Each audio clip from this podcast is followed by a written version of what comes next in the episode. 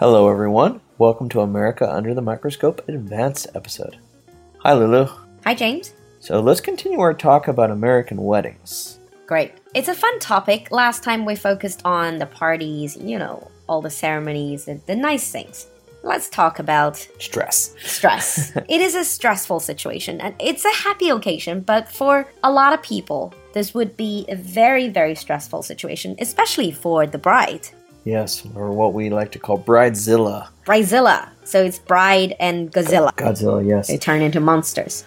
So, because some people take their weddings very seriously, they want everything to be perfect.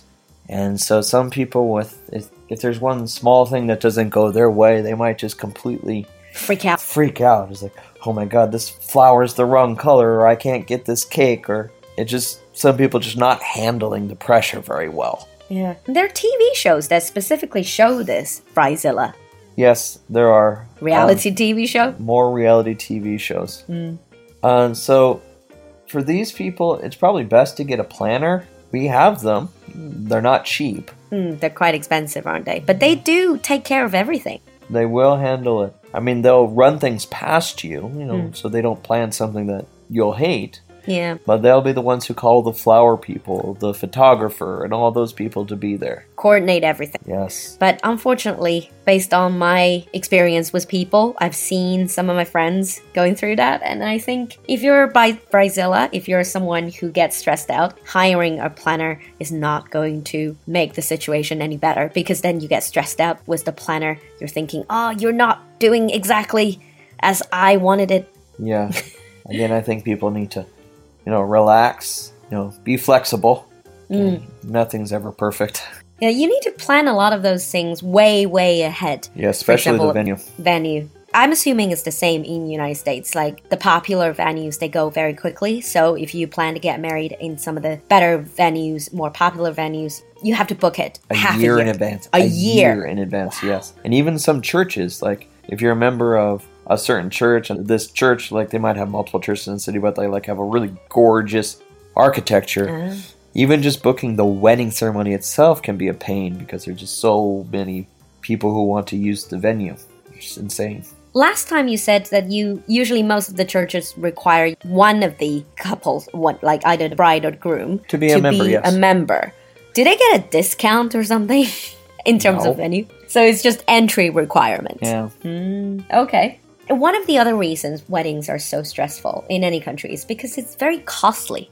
Yeah, I would say it's unnecessarily costly because a lot of people are paying for things that they want, not necessarily what they need. Yeah. Or they put importance or values on things that aren't really that important. Like whether the flowers are perfect or whether the dresses are perfect. Mm. When it should be a celebration of love and family. Yeah, exactly. I think all these preparation work, all these stress, they can really suck you in, and then you have tunnel vision. You can only focus on certain things, the details, and then you think if one detail doesn't go as planned, if one detail is not gorgeous, is not perfect, then that's it. Everything's ruined. So it becomes the cost does balloon up. That's why you needed up. to go to Las Vegas. What to elope? Exactly. How is that? I mean, I'm sure the TV and the movies have some truth to it. Can you really just elope to Las Vegas, the couple, and then just without any planning and just say, we want to get married tonight, right here? And then someone will officiate it for you. Well, I'm not entirely sure if you can do it like right then and there, Hmm. but in Nevada, the processing time is a very short period. So you can get married very quickly, Mm-hmm. and you have these what we call wedding chapels who will do these expedited weddings with an official, and they'll even lend you a witness to sign the paperwork. They'll lend your witness So just who doesn't know you, obviously. Yeah. And then yeah, you can get married without all the fuss, and it's actually cheaper.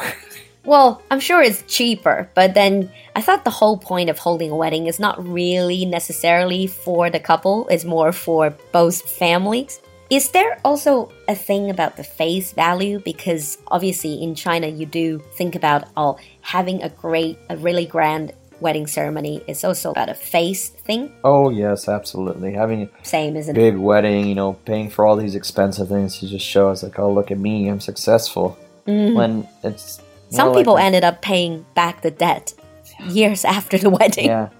And the marriage lasts five years, and then So, actually, back to a more practical note. I'm not sure a lot of you would actually have a wedding ceremony in the United States or get married in the United States, but sometimes if you work in the United States or you're traveling there, maybe you have friends who are getting married there and then you get invited. So, in, if that's the case, then what do we do? For example, do you bring Okay. gifts? So you give them money, go- hongbao? let me go through that. So, if you get invited, it's very important that you let them know that you are or are not coming first. Oh, you have to reply. RSVP. You have to RSVP. Hmm. You can't just show up out of the blue, they won't let you in. If you reply yes, then you need to go onto their registry website and buy them a gift. And what this is, is the bride and groom will go to a department store and they will choose out these items in the department store that they want. Hmm. And then the department store will make a shopping list and put it on the internet. And the guests can go online and then they can check what they want They can subscribe to certain things they and then they to. can buy it. Okay. Or you can see what they want and go buy it on Amazon for a lot less. Sometimes people buy the same gifts.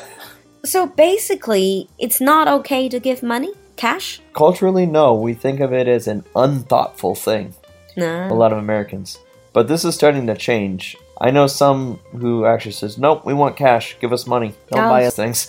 So as long as they specifically tell you to, you know, basically we appreciate cash um, Yeah, because of this and cash. that, then you can give cash. But if they say if they want you to buy a gift, then you need to buy them a gift, and you need to buy them something from their registry. You don't want to just buy them random things. Uh, but obviously, you don't have the red packets like we do. How do you give cash? Do you send a card? At the wedding, you'd probably put it in a congrat like a congratulations card. Like Ah. we have wedding cards. You put the money in the card and seal it in an envelope and put it on the gift table. I see. Is there someone manning the gift table? Oh yes, Usually a family member. somebody's there. Yeah. Now, also important is usually when you get the invitation, the invitation will have instructions about dress code.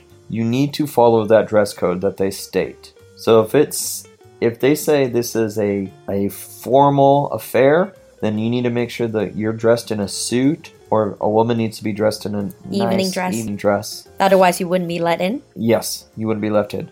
But some people do unique themes to their wedding, so there might be mm. like if it's a Hawaiian theme, then in this case, then you could show up in shorts and a Hawaiian shirt. Okay. You just need to pay attention to what the theme of the wedding is. They will tell you what they want you to wear. They always will tell you on the Yes. invitation, isn't it? When in doubt, always be dressed nicer than you think.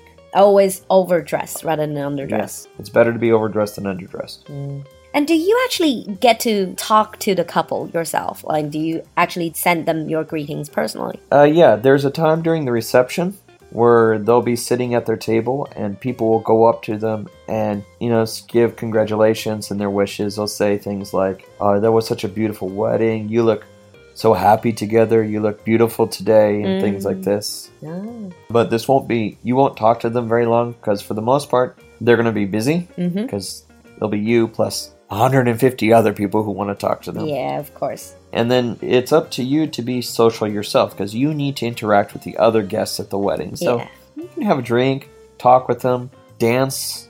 Usually the seats are set, right? You have like a seating plan, and then you will see on the seating plan where you're seated. Yeah, that's for the dinner part. But after you're done eating dinner and it's moving to dancing, then it becomes a lot less strict. You can sit, you know, where you Oh, want. you can move around. Mm-hmm. Yeah. So then it becomes a, like a normal party.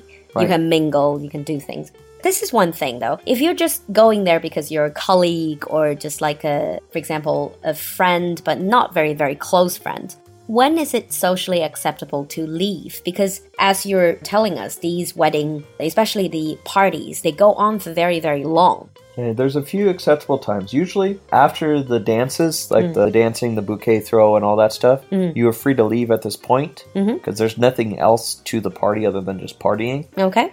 Also, if the bride and groom leave, because they'll actually leave before everyone else, because they're supposed to go on their honeymoon, but reality they're just Exhausted. exhausted. they want to go to sleep. At this point, you're also free to leave. If you need to leave earlier, then you should go up and say, "I'm sorry, but I have to leave. That I had a great time."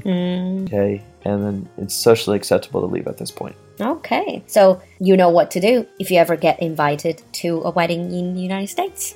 Yeah. Okay, so thank you, James, for telling us all of these cultural bits, and uh, can't wait for the next episode.